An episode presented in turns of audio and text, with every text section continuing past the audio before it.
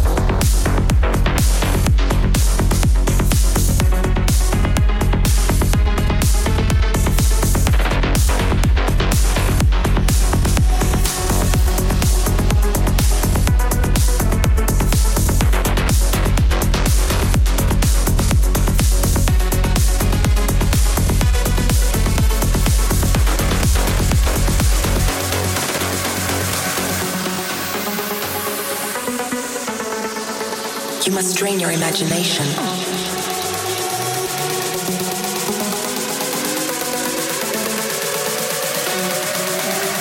It is important to know thyself.